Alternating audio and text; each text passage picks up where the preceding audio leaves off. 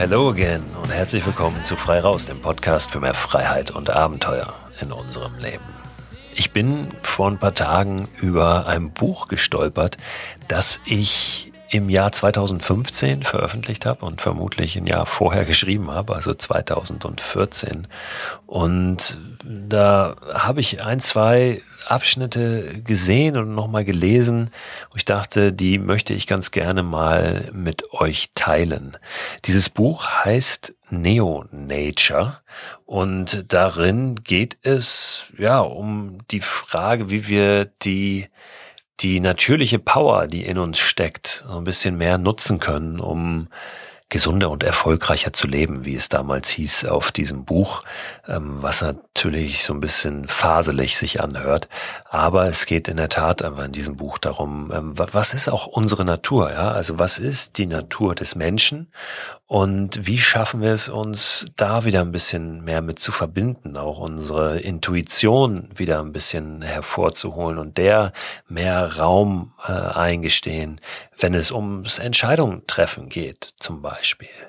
Und ich möchte euch aus diesem Buch einfach heute mal ein, zwei, drei Abschnitte vorlesen und wer weiß, vielleicht könnt ihr ein bisschen was damit anfangen. Ist jetzt äh, sieben Jahre her, dass ich das aufgeschrieben habe, aber ich habe das Gefühl, äh, das ist heute noch äh, genauso gültig, zumindest, was heißt gültig, ist es ja nix. Und das steht auch gleich vorne drin im Buch, werdet ihr hören, ähm, was irgendeine Art von Gebrauchsanweisung oder Regelwerk ist, sondern das sind so Gedanken, die ich mir gemacht habe, Erfahrungen, die ich aufgeschrieben habe. Und ähm, ja, zu denen äh, stehe ich heute nach wie vor. Auch wenn, und das finde ich auch einen ganz, ganz äh, wichtigen Punkt, es nicht immer so sein muss ähm, und überhaupt nicht erwartbar ist, dass wir heute noch die gleiche Meinung haben wie vor ein paar Jahren, weil wir einfach schlauer werden, ne? weil wir neue Erfahrungen machen, Dinge auch wieder anders bewerten, anders auf Sachen gucken. Und deshalb müssen wir überhaupt nicht heute der Meinung von vor sieben Jahren sein und müssen auch heute nicht das gleiche entscheiden ne, oder die gleiche Meinung haben wie gestern. Es ist sogar sehr, sehr wichtig, das immer wieder zu hinterfragen und glaube ich auch äh, offen dafür zu sein, ähm, ja, dass wir uns verändern ähm, und dass dann auch andere damit klarkommen müssen, dass wir jetzt heute eine andere Meinung oder eine andere Haltung zu irgendwas haben, ähm, ein anderer oder eine andere sind und ja, gute Freunde, gute Weggefährten und Gefährtinnen, die äh, machen das mit und die freuen sich, wenn wir uns verändern und genauso sollten wir natürlich anderen solche Veränderungen zugestehen. Genau, aber das nur äh, vorab. Bevor ich äh, rein starte in das Buch, äh, noch einmal der Hinweis auf, äh, auf das Crowdfunding. Ähm, wer diesen Podcast jetzt schon ein bisschen länger verfolgt, ist möglicherweise ein bisschen genervt. Manchmal ähm, nerv ich mich äh, selber ein bisschen, aber es sind jetzt wirklich die letzten Tage dieses Crowdfundings vor der Brust und da gehört es einfach dazu, immer wieder auch darauf hinzuweisen, zu versuchen, alle Kanäle da zu aktivieren. Denn, ich sage ganz kurz noch einmal, worum es geht. Ich werde werde auf Deutschland-Expedition gehen und zwar mich durchschlagen von der Zugspitze bis nach Sylt mit dem Stand-Up-Paddleboard und zu Fuß über acht Wochen und über dieses Abenteuer, über diese Expedition möchten wir gerne einen Dokumentarfilm produzieren. Und für die Produktion des Films nicht dafür, dass ich dieses Abenteuer machen kann, benötigen wir ein Budget, was wir gerade über ein Crowdfunding versuchen zusammenzubekommen, damit wir unabhängig sind von irgendwelchen Produktionsfirmen und TV-Sendern, die dann da reinquatschen und ein Drehbuch schreiben wollen vorab und dann schon genau festlegen wollen, wo das große Drama passiert, wo ich mein Paddel verliere oder was auch immer. Wir würden uns sehr freuen, wenn ihr einfach selbst mal schaut, ob ihr das Crowdfunding unterstützen könnt. Zum Beispiel einfach den Film vorab bestellen. Das hilft uns schon sehr. Und äh, wenn ihr es schon gemacht habt, guckt doch auch nochmal, wie ihr eure äh, privaten, eure persönlichen Kanäle vielleicht nutzen könnt, um auf dieses Projekt hinzuweisen. Das wäre großartig. Und alle Infos dazu findet ihr unter startnext.com slash Christo Förster. Der Link steht aber auch in der Beschreibung dieser Podcast-Folge drin. Jetzt zu dem Buch Neo Nature beziehungsweise zu den Abschnitten daraus, die ich euch ganz gerne mal vorlesen möchte. Und ich tue das tatsächlich einfach ähm, ja, wie, wie ein Hörbuch sozusagen. Ich muss ein bisschen umformulieren, weil das damals in der Sie-Form erschienen ist. Das war ein Wunsch des Verlags, aber ja, ich werde euch hier nicht sitzen. Das heißt, ich muss also ein bisschen antizipieren und äh, das verändern. Es geht los mit der Beschreibung einer Situation, die mich geprägt hat und die sehr, sehr intensiv war. Jetzt kommt es nur auf mich an. Wenn ich uns hier nicht raushole, dann tut es niemand. Geräuschlos packt mich jemand am Oberarm, zerrt mich hoch und schleppt mich in einen Raum, der genauso feucht und kalt ist wie der, in dem ich bereits stundenlang auf Knien ausharren musste. Mein Körper schmerzt, ich habe Durst und wenig Hoffnung. Immer wieder haben sie mich mit verbundenen Augen einen Turm aus kaputten Backsteinen bauen lassen. Immer wieder musste ich Sand mit einem kleinen Löffel von einem Eimer in einen anderen schaufeln. Wirkungsvolle Methoden, wenn es darum geht, den Willen eines Menschen zu brechen. Dass der Rebellenführer mit mir reden möchte, ist so etwas wie der letzte Strohhalm. Wieder muss ich knien. So you're here as journalist? Yes, we're just reporting about the situation here. We're not on one side or the other. We're just journalists. Are you involved in any fight activities? No, as I said, we're just journalists. Don't lie to me. No, I'm not lying. It's true. I said don't lie to me. What is this? Für einen kurzen Moment lüftet einer der Rebellen unsanft meine viel zu festgezogene Augenbinde. Der Rebellenführer hat ein Foto auf den Tisch geknallt, auf dem ich in voller Kampfmontur zu sehen bin. Mit Maschinengewehr. Und in diesem Moment weiß ich, das war's. Ich versuche noch verzweifelt zu erklären, erzähle von der Übung zur Wirkung von Schusswaffen vor einigen Tagen und dass wir diese Fotos nur aus einer Laune heraus, aber aus dieser Situation gibt es für mich keinen Ausweg mehr. Ich komme nicht mal dazu, mit dem Rebellenführer über unsere Freilassung zu verhandeln. Ich habe diese Geschichte vor einigen Jahren erlebt. Im Grunde war es ein Spiel. Aber das war so echt, dass der Gedanke daran mir noch heute die Kehle zuschnürt. Ich besuchte einen Lehrgang im Ausbildungszentrum der Vereinten Nationen, der Journalisten auf den Einsatz in Kriegs- und Krisengebieten vorbereiten sollte. Ich konnte mir das damals gut vorstellen, dahin zu gehen, wo sonst keiner hingeht, Wahrheiten aufzusammeln, die sonst versickern. Ich war jung, fühlte mich stark und bereit, die Welt zu erobern. Und dann diese verdammte Geiselnahme. Die anderen Journalisten und ich wurden schon seit Tagen immer wieder in unheimlich real wirkende Situationen gebracht. Illegale Checkpoints, plötzliche Schusswechsel, schwer verwundete Zivilisten, Häuserkampf in verlassenen Dörfern. Da schon machte die Rollenspielerkompanie der Vereinten Nationen einen unglaublich guten Job und sorgte dafür, dass wir irgendwann wirklich das Gefühl hatten, mittendrin zu sein. Die Geiselnahme aber sollte zur echten Grenzerfahrung werden. Ich bin heute froh, dass ich sie bis zum Ende durchgezogen habe. Einige meiner Kollegen stiegen über ein vereinbartes Codewort vorzeitig aus dem Spiel aus. Ich kann das gut verstehen, aber mich hätte es um eine Schlüsselerfahrung gebracht. Nach Auflösung der Geiselsituation saßen wir mit unseren Ausbildern zusammen und sahen uns die Videos an, die von jedem Einzelnen beim Verhör mit dem Rebellenführer gedreht worden waren. Ja, wir wurden alle mit dem gleichen Trick fertig gemacht, und jeder von uns dachte, nur er dürfe verhandeln. Mein Video war das erste, das gezeigt wurde. Mich selbst dort in diesem kleinen Kellerraum zu sehen, am Boden kauernd, triefnass geschwitzt, zitternd, unfähig nur noch den kleinsten Impuls zur Änderung meiner Situation aussenden zu können. Das hat mein Leben umgekrempelt. Alle anderen Teilnehmer des Lehrgangs baten anschließend darum, ihr Video nicht sehen zu müssen. Ich bin dankbar dafür, dass ich es durfte. Denn ich erkannte für mich, dass es nicht reicht, ein Mann wie ein Schrank zu sein, um aufrecht durch heikle Situationen gehen zu können. Ich fasste den Entschluss, ein Mann wie ein Baum zu werden. Kraftvoll, aber auch belastbar und biegsam, mit starken Wurzeln. Was braucht es, um die Balance zu halten, wenn es darauf ankommt? Und würde ich nicht auch im Alltag leistungsfähiger und zufriedener werden, wenn ich Antworten auf diese Frage finde? Ich setzte nach dieser Erfahrung nie einen Fuß in eine Krisenregion. Ich machte mich auf die Suche nach dem Geheimnis eines gesunden, ausgeglichenen, erfolgreichen Lebens. Zunächst als Journalist, später als Trainer und Coach. Ich begab mich im Urwald Brasiliens auf die Spuren von Naturvölkern, rannte mit dem Wunderläufer Heilige Selassie durch die Toto Mountains in Äthiopien und mit Sporttherapeuten durch Paderborn. Ich sprach mit unzähligen Experten und Professoren, analysierte Studien, korrigierte ständig meinen Kurs, hörte Topmanagern und Verkäufern zu, lernte von Kindern, vor allem aber begegnete ich immer mehr mir selbst. Ich bin heute nicht am Ende meiner Suche. Dafür bin ich Gott sei Dank viel zu neugierig. Trotzdem bin ich überzeugt davon, bereits zur wichtigsten Erkenntnis durchgedrungen zu sein. Wir brauchen keine ultimative Gebrauchsanleitung, um gesund, glücklich und erfolgreich leben zu können.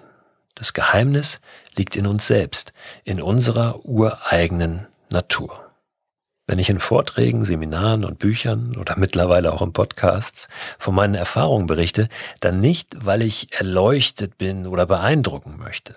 Dafür hat sich das Spielen Sie nie den Helden des Ausbildungsleiters bei den Vereinten Nationen viel zu sehr eingebrannt.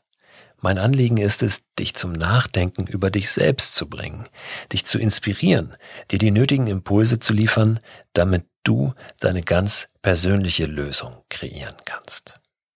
Dieses Erlebnis da im Ausbildungszentrum der Vereinten Nationen, übrigens in Hammelburg, das ist in der Nähe von Würzburg, war wirklich heftig. Und ich kann mich erinnern, dass ich noch eine Woche danach, nachdem ich da raus war, da war ich hier in Hamburg bei einem Spiel von der American Football Mannschaft oder so, einem großen Stadion. Da gab es damals hier noch eine, große äh, Footballmannschaft in Hamburg mit Feuerwerk und allem. Und als es da losging mit dem Feuerwerk vorm Spiel, da bin ich noch ständig zusammengezuckt und hatte ein total ungutes Gefühl direkt, weil ich dachte, es wird geschossen. Und wenn ich mir vorstelle, ähm, wie das sein muss für jemanden, äh, der oder die wirklich äh, so eine Situation in einer Krisenregion erlebt hat oder immer wieder erleben muss, ähm, das kann ich mir gar nicht wirklich vorstellen. Denn für uns war das ein Spiel. Wir haben da fünf Tage ein, ein Spiel erlebt, aber waren da dann so drin, weil die das so gut gemacht haben. bisschen wie bei dem Film, den bestimmt einige kennen, das Experiment, ähm, wo du weißt, es ist ein Spiel und äh, es verselbstständigt sich aber irgendwann. Und es war wirklich, wirklich eine abgefahrene, eine sehr, sehr wichtige Erfahrung für mich. Ich springe mal ein paar Seiten weiter in dem Buch zu einem Kapitel, das überschrieben ist mit Absolutely Amazing. Ein Leben in Perfektion. Was für ein großartiger Tag, oder? Jetzt mal unabhängig vom Wetter, vom Stress, von den Kollegen, der langen To-Do-Liste und all den Negativschlagzeilen. Ist dieser Tag nicht schon allein deswegen wunderbar, weil er da ist? Warst du heute schon dankbar, dass du wieder einen neuen Tag erleben darfst? Dass du eine neue Chance bekommst, dein eigenes Leben und das anderer reicher zu machen? Bist du heute Morgen aufgestanden mit dem Gedanken, das Glück dieses Tages zu umarmen? Ja, verdammt nochmal, diese Fragen sind berechtigt und wichtig, immer wieder. Sie erinnern uns daran, zu leben. Aber ganz ehrlich, sie überfordern uns auch immer mehr. Auf dem Weg zu einem Termin ging ich neulich durch das Hamburger Schanzenviertel. Wie nahezu alle Menschen um mich herum war ich in Eile, als mir im Schaufenster einer dieser Zeitgeistboutiquen ein Schild auffiel. Make today Absolutely amazing stand darauf in großen Buchstaben. Ich erwischte mich dabei, wie ich im ersten Moment innerlich nickte und seufzte. Bis mir klar wurde, dass wir bei Appellen wie diesen alle im ersten Moment reflexartig nicken und seufzen, weil wir ahnen, dass irgendetwas zurzeit schief läuft, dass wir etwas ändern müssen, aber auch, weil Glück und Sinnhaftigkeit so trendy sind. Wir schaffen es doch kaum noch, unsere innere Sehnsucht und die Erwartungen an ein gutes Leben zu vereinen. Wir hängen uns tatsächlich freiwillig Schilder in unsere Wohnungen oder Büros, die den Druck, der oder die Alleinverantwortliche für ein rundum gelungenes Leben zu sein, auf perfide Art und Weise ins Unermessliche steigern. Absolutely amazing. Jeden Tag. Als wäre es heute nicht schon schwer genug, überhaupt halbwegs unbeschadet durchzukommen. Make Today Absolutely Amazing ist so etwas wie die perfektionsgetriebene Mutation des Carpe Diem. Wir spüren, dass irgendwo dahinter viel Wahrheit steckt, aber die Zuspitzung, die lähmt uns. Wir wollen, ja, aber wir können nicht. Wir haben immer größere Probleme damit, unsere Vorstellungen von Glück, Erfolg, Gesundheit, Fitness und Gemeinsamkeit im Alltag umzusetzen. Perfektionsdenken blockiert unsere innere Power. Der US-Psychologe Barry Schwartz leitete den Höhepunkt eines Vortrags über das Glück einmal so ein. Ich will Ihnen verraten, was das Geheimnis ist. Hören Sie gut zu, denn nur deswegen sind Sie alle hier. Um nach einer andächtigen Pause lächelnd fortzufahren, niedrige Erwartung. Ich weiß, das fühlt sich merkwürdig an, da wir doch gelernt haben, uns immer hohe Ziele zu stecken, groß zu denken und alles erreichen zu können, wenn wir es nur richtig wollen. Aber diese Strategie des höher, schneller, weiter auf allen Ebenen des Lebens stößt an ihre Grenzen. Es ist tatsächlich an der Zeit, die Erwartungen herunterzuschrauben. Das bedeutet nicht, sie aufzugeben und antriebslos zu werden. Es bedeutet, den Kern dessen freizulegen, was wirklich wichtig ist. So, ich blätter noch mal ein paar Seiten weiter. Nicht, weil das hier langweilig ist, was jetzt kommt, aber ich kann euch ja nicht das ganze Buch vorlesen, das dauert zu lange. Nochmal zum Thema Ziele. Welche Ziele hast du in deinem Leben? Willst du dich mit 50 Jahren zur Ruhe setzen, eine Weltreise machen, deine Traumfigur erreichen, einmal Chef sein, vielleicht sogar deine eigene, einen Marathon absolvieren oder einen Ironman, einen hohen Berg besteigen, ein Haus kaufen, Kinder haben, ihnen eine gute Ausbildung ermöglichen, ein Café eröffnen oder eine Bar, dein Unternehmen an die Börse bringen, Millionärin werden, glücklich sein? Es gibt Erfolgsgurus, die lassen dich eine Liste mit 100 Lebenszielen schreiben. Und sie ermutigen dich, dich ab sofort intensiv darum zu kümmern, diese nach und nach abzuhaken. Vor einiger Zeit ging die berührende Geschichte von Kaylee Fryer durch die Medien. Die 19-jährige Australierin war bei einem Autounfall ums Leben gekommen. Ihre Eltern fanden kurz darauf eine To-Do-Liste mit 50 Dingen, die Kaylee erleben wollte. Sie posteten die Liste bei Facebook und Freunde, Bekannte, aber auch wildfremde Menschen begannen, diese Liste zu erledigen. Stellvertretend für Kaylee aßen sie Pizza in Italien, lernten Gitarre spielen, restaurierten einen Oldtimer und spendeten Blut. Ziele gelten seit Jahrzehnten als das wichtigste Motivationstool überhaupt, ob auf beruflicher oder persönlicher Ebene. Und sie dürfen gerne groß sein. Wo ein Wille ist, da ist auch ein Weg. Die Idee dahinter, wenn wir hohe Ziele haben, werden wir uns ganz besonders anstrengen. Und selbst wenn wir diese hohen Ziele nicht erreichen, so haben wir am Ende doch viel mehr geschafft, als wenn wir von Anfang an einem kleinen Ziel gefolgt wären. Ziele nach dem Mond. Wenn du ihn verfehlst, wirst du zwischen den Sternen landen, soll Friedrich Nietzsche einmal gesagt haben. Nietzsche allerdings ist seit über 100 Jahren tot. Und so einleuchtend die Zielmotivation auch sein, so gut sie über lange Zeit funktioniert haben mag, wir verrennen uns immer mehr darin. Denn unsere Generation muss sich heute ganz anderen Herausforderungen stellen als jede vor ihr. Wir haben schlichtweg keine Ahnung, wie die Welt in zehn Jahren aussehen wird. Sie verändert sich ja eh in Rekordzeit. Wie sollen wir uns da langfristige Ziele setzen? Woher sollen wir wissen, ob wir in fünf Jahren noch das Gleiche wollen wie heute? Wir leben doch ohnehin schon viel zu sehr in der Zukunft. Wir hecheln unseren Zielen oder dem, was von uns erwartet wird, hinterher und beschwichtigen uns dabei immer wieder selbst mit innerlichen Mantras wie, wenn ich dieses Projekt erledigt habe, dann. Sobald wir umgezogen sind, dann. Wenn die Kinder groß sind, dann. Wenn ich die Gehaltserhöhung bekommen habe, dann. Ich habe zwei kleine Kinder, die heute übrigens nicht mehr ganz so klein sind. Und ich habe mir vor einiger Zeit mal vorgenommen, ein paar Tage lang darauf zu achten, wie oft ich mit ihnen über Dinge spreche, die in der Zukunft liegen. Das war erschreckend, ehrlich. Gleich fahren wir in die Kita.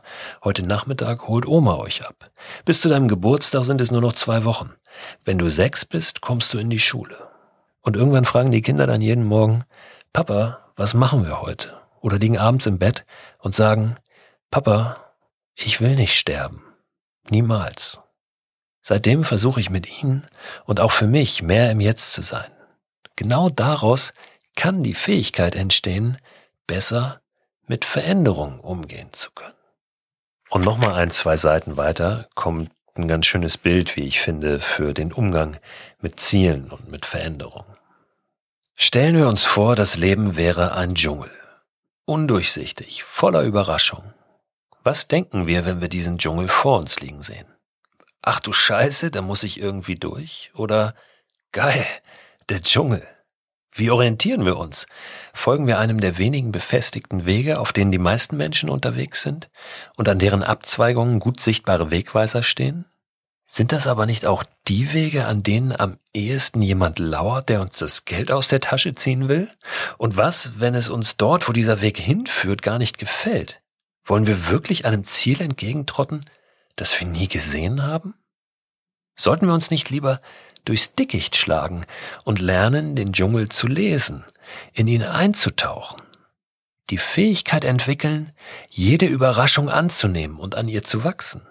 Sind wir dann nicht viel flexibler, wenn wir irgendwo ankommen und können viel eher noch einmal eine andere Richtung einschlagen? Erlangen wir nicht erst dann die nötige Geschmeidigkeit, um die Geheimnisse des Dschungels überhaupt entdecken zu können? Wir sollten lernen, im Dschungel zu tanzen, ihn zu umarmen. Das mag sich hippiesk anhören, aber ganz ehrlich, wenn wir diese Fähigkeit erlangen, dann ist es zweitrangig, welchen Weg wir nehmen und wohin er uns führt. Viele Menschen treiben zum Beispiel vor allem deshalb Sport, weil sie ein Ziel damit verfolgen, etwa eine bestimmte Anzahl von Kilos abzunehmen oder belastbarer zu werden. Was dann passiert, kennen wir alle. Über Selbstdisziplin, Tricks wie einen festen Termin im Kalender oder das Anheuern eines Personal Trainers versuchen wir, unseren inneren Schweinehund zu überlisten und an die Kette zu legen. Die Bewegung an sich wird zum Mittel zum Zweck. Das kann eine Zeit lang funktionieren, aber sicher nicht nachhaltig, denn wir betrügen uns selbst. Erst wenn es uns gelingt, die Bewegung an sich zu genießen und alles, was sie in dem Moment mit sich bringt, indem wir sie durchführen, erst dann werden wir aus eigenem Antrieb heraus losziehen und am Ende vielleicht sogar noch mehr erreichen als unser Ziel. Wenn wir ständig nur dieses Ziel im Kopf haben, werden wir für Dinge wie das Wohlgefühl der erhöhten Durchblutung, das Arbeiten der Muskulatur, den frischen Sauerstoff in unseren Lungen, die Freude an der Geschwindigkeit oder das Zwitschern der Vögel kaum empfänglich sein. Ich bin immer wieder erstaunt, wenn Menschen mir erzählen, dass sie sich so schlecht zum Laufen motivieren können. Es würde ihnen einfach keinen Spaß machen.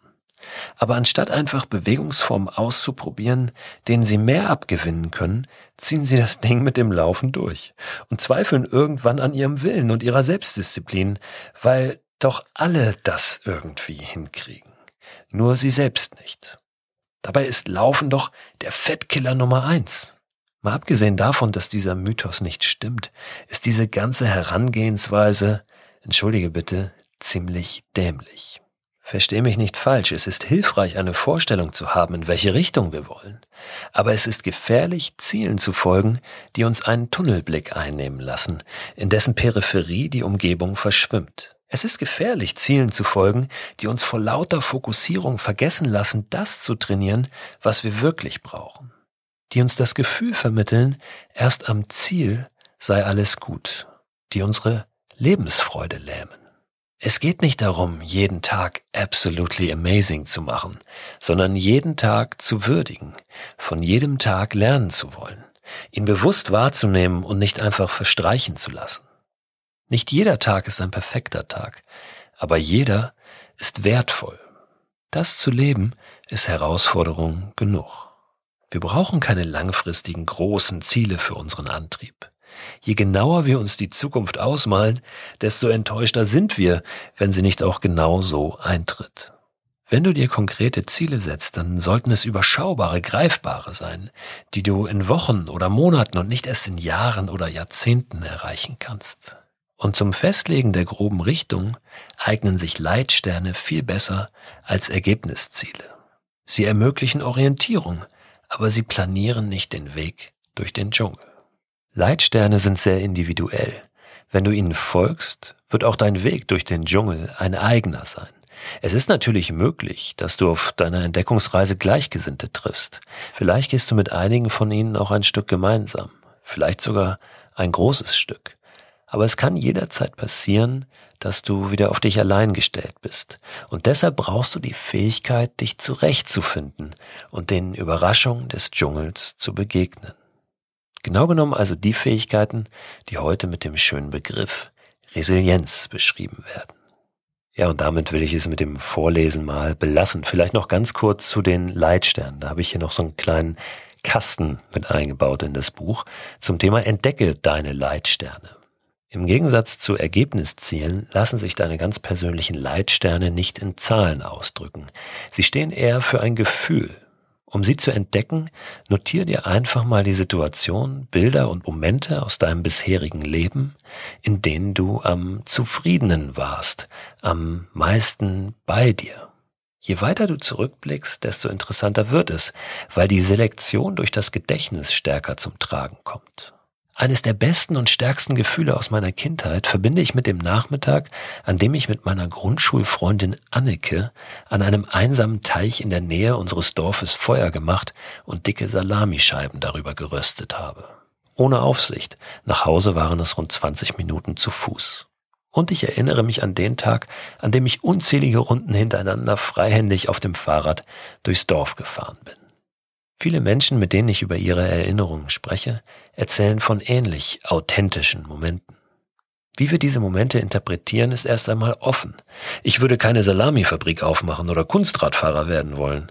Aber unabhängig zu sein und Verantwortung zu übernehmen, Natur um mich herum zu haben, das sind tatsächlich Sterne, von denen ich mich gerne leiten lasse. Ich werde das jetzt nicht weiter zerreden oder noch irgendwelche konkreten Service-Tipps draufpacken oder so.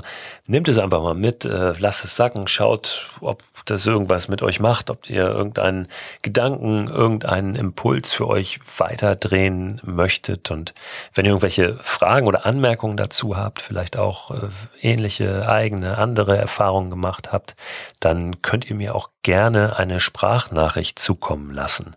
Die Nummer dafür findet ihr genau dort, wo ihr auch den Newsletter zu diesem Podcast abonnieren könnt, unter christoförster.com slash frei raus. Wenn ihr mögt, dann hören wir uns am Montag nochmal wieder zur letzten Frei raus Folge, bevor es in eine kleine Sommerpause geht und danach dann ja auf große Deutschland-Expedition, auch mit diesem Podcast. Ich werde über acht Wochen immer einmal in der Woche ein Update geben über diesen Kanal, wie es mir geht, wo ich bin, was ich erlebt habe. Bis dahin, passt auf euch auf und habt eine gute Zeit.